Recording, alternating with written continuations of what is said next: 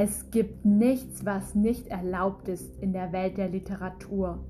Wortkreationen, Hülsen, Laute, Texte, Gesang, Gedichte und Geschichten.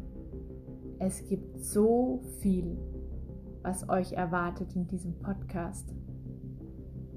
Die Welt in Worten zu beschreiben. Wie macht man das? Nehmt euch die Zeit zum Dahinschwelgen, Gedanken taumeln zu lassen und zum Abschweifen. Ihr solltet euch das wert sein.